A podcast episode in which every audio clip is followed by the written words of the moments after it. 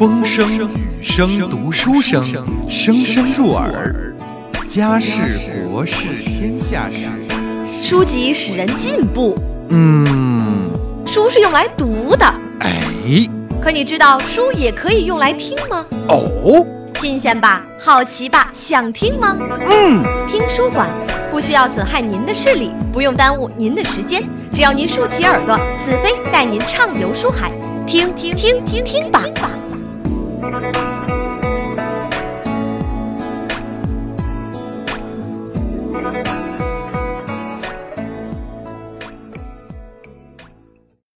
远看忽忽悠悠，近看飘飘摇，不是葫芦，不是瓢，在水里一冲一冒。有人说是鱼肚，有人说是尿泡，二人打赌江边瞧，嗨，原来是和尚洗澡。我是子飞，今天呢，给您讲的这个故事啊，啊，讲的是什么呢？是来自于《聊斋志异》中的一篇故事，名字呢叫做《画壁》。哎，这个讲的呀，是一位孝廉的离奇经历。您要问了，什么是孝廉？哎，上帝语录。尚先生呢，他老人家曾经说过，人家给了你左半拉脸一嘴巴。你要笑着把右半拉脸迎上去，叫做笑迎嘴巴脸，简称笑脸。呃，但是呢，我们今天说的这个笑脸呐，跟尚先生语录啊没关系。有人问了，没关系，你干嘛说那么多？我乐意。那么，按照比较正统的说法，笑脸是。汉武帝时候啊，呃，设立的一种考试制度啊，是用来选举官员的，可以理解为现在的公务员考试啊。那么孝廉，孝廉，顾名思义，又孝又廉啊，是呃孝顺长辈、清廉正直这样的一个意思。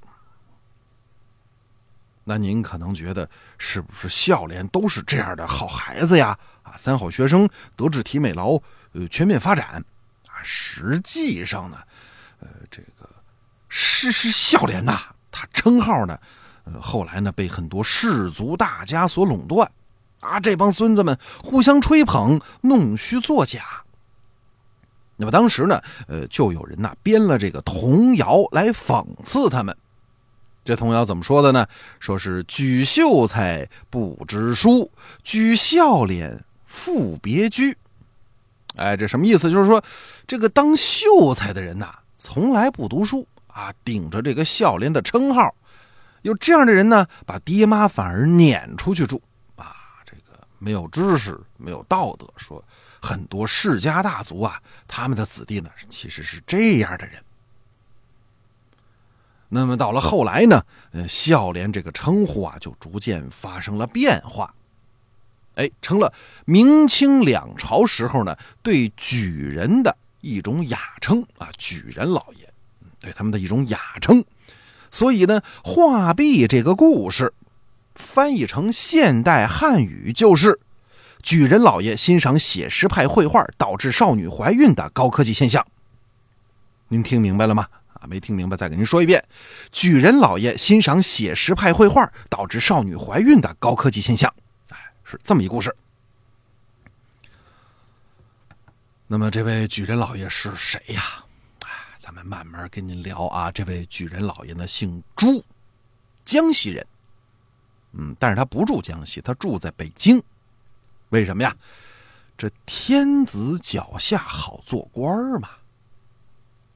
北京的官儿多呀，啊，俗话说，部长一走廊，处长一礼堂，科长一操场。嗯，朱举人啊，为了加入这个操场大军，那他可能还不够格上这个礼堂，那只能加入操场大军。那么，为了进一步得到提升啊，也为了走门路方便。古时候的读书人，读书就是为了当官士农工商嘛，士排首位。那时候读书啊，不为了什么，嗯，当会计、当医生啊，这个当律师之类的，就是为了当官于是呢，朱举人就带着钱住在了首都北京。哎，还搞了个江西会馆那么熟悉北京的朋友呢，可能您知道啊，在这个北京虎坊桥啊，有一湖广会馆。啊，湖广会馆呢，离这个华清池不远啊。这朱举人呢，弄的这江西会馆呢，哎，模仿这个湖广会馆，也找了一挨着澡堂子的地方。那洗澡搓泥方便吗？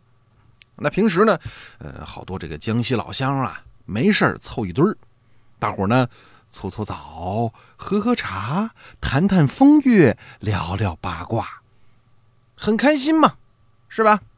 很和谐嘛。那么在这伙江西老乡里呀，有一人叫孟龙潭，哎，这人呢为人不错，很会的，很会来事儿。所以跟这个江西会馆馆长朱举人同志啊，这关系搞得不错。哎，朱举人很喜欢他，觉得跟他特别聊得来。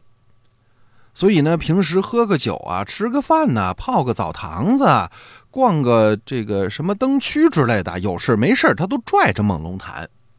那么后来呢，呃，大家欣喜的称之为朱龙会师，啊，一朱举人，一孟龙潭，朱龙会师。那故事呢，很快就要真正的发生了啊！有人说你刚才讲那么多干嘛呢？这天早晨，两个人呢吃过了早饭。朱举人觉得这个闲来无事吧，啊，那时候呢，呃，也有钱啊，在北京待着呢，也没什么这个实际的官职啊，闲着，逛逛吧，是吧？上什么名山名山大川呐，什么什么哪儿逛逛吧。于是呢，就叫上了孟龙潭，哎，俩人呢拿着这新款手机，边走边拍，咔哧咔哧咔哧啊，还发个微博，呃什么的，求个关注是吧？哈哈，那时候不知道有没有这玩意儿哈，呃，这个俩人呢算一旅游吧，旅游界的经典口号啊，上车睡觉，下车拍照啊，俩人就干这事儿。那么这俩人呢，走着走着，走着走着，忽然。眼前赫然出现了一座寺院，啊，这寺院四周的这环境呢，还算很幽静，幽幽静静的，啊，但是呢，相当的不宏伟。殿堂啊、僧舍什么的都不宽敞啊，就一小破庙。唯一引人注目的是山门前有一大水池子。哇，这大水池子清澈见底。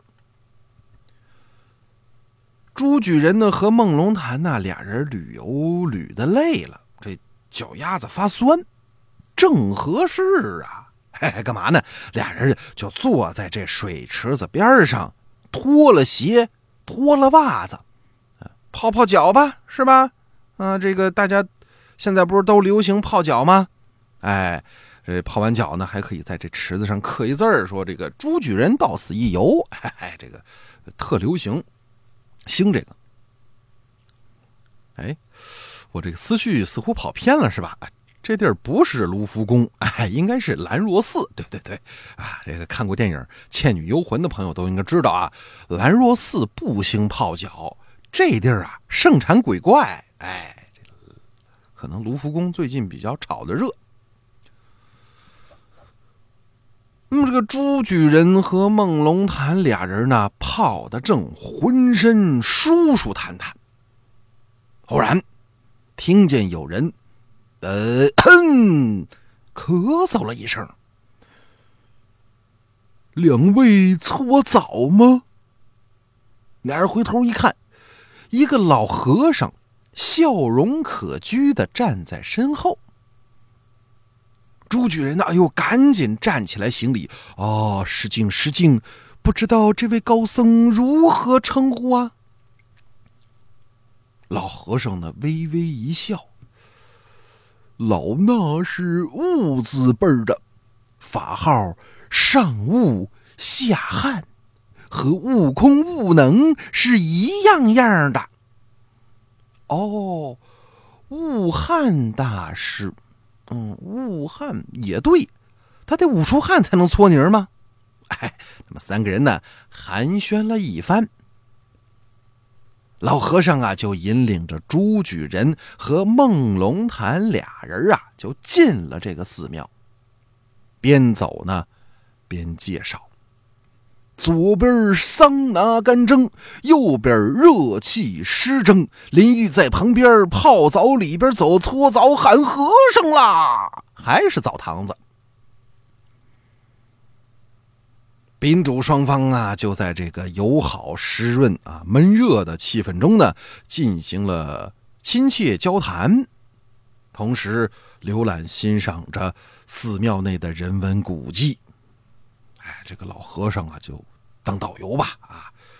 呃，本寺历史悠久，历经几代帝王的大力修缮啊，在这个国家和本地政府的亲切关怀下吧。呃，佛教文化呢保存完整啊，咱们政府啊，嗯，弘扬这个民族文化，同时呢，对呃这个宗教事业呢也十分的保护。哎，您看啊，寺内的这个雕塑啊、绘画艺术种类繁多哦，您看有泥菩萨、泥菩萨、泥菩萨、泥菩萨，您看看还行吗？朱举人这时候呢含笑点头，嗯。相当有文化，相当有内涵。风声、雨声、读书声，声声入耳。家事、国事、天下事，书籍使人进步。嗯，书是用来读的。哎，可你知道书也可以用来听吗？哦，新鲜吧？好奇吧？想听吗？嗯，听书馆。